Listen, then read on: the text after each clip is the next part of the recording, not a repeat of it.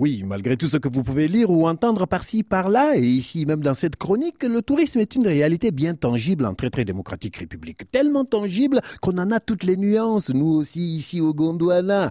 Là où certains ont des touristes fiscaux, ces touristes écolos qui partent recycler leurs billets verts dans des paradis fiscaux pour fuir les impôts de leur pays, eh ben, au Gondwana, nous aussi, nous avons nos exilés fiscaux qui fuient également dans les mêmes paradis fiscaux, mais avec les impôts du Gondwana. Donc, arrêtez de dire qu'il n'y a pas de tourisme au Gondwana. Hein. Comme le chantait Francis Bébé, le tourisme a pris son temps pour prendre la couleur locale. La preuve, partout dans le monde, on entend parler de tourisme médical. Vous savez, ce phénomène dans lequel on voit des gens prendre visa, billets d'avion, réservation de chambre pour aller dans un pays autre que le leur pour se soigner, soit parce que c'est moins cher, soit parce que tout simplement, ben, il n'y a pas ces soins chez eux. Pas besoin de se tortiller le cerveau pour savoir qu'au Gondwana, c'est la seconde option. Oui, on en a à l'appel de ces touristes médicaux qui s'envolent régulièrement de Gondwana City, notre belle capitale, à la recherche de cette santé qui se fait rare sous le ciel gondouanais.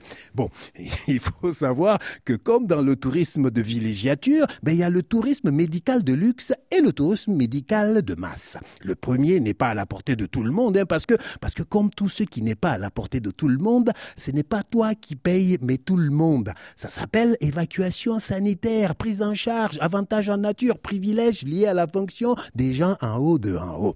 Quant aux touristes médicaux de masse, eh ben, comme leur nom l'indique, c'est la masse, ou plutôt le haut de la masse des Gondouanais. Dans leur cas, c'est la famille et les amis qui cotisent pour permettre aux pauvres touristes médicaux d'aller soulager ses douleurs après que c'est devenu trop grave. Pas de panique, hein il ne va pas dans les mêmes hôpitaux que le touriste de luxe. Non, non, non, trop cher et trop loin. Il prend les avions, tu sais, de ces compagnies aériennes là qui décollent toujours à 3 heures du matin de Gondwana City, notre belle capitale.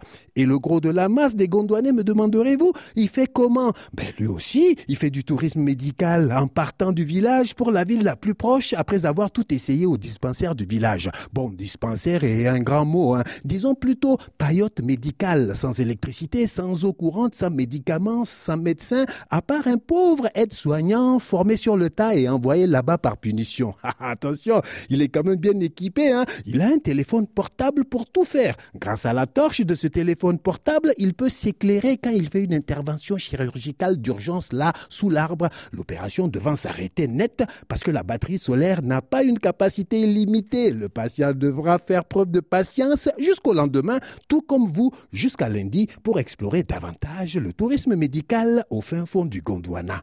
À lundi.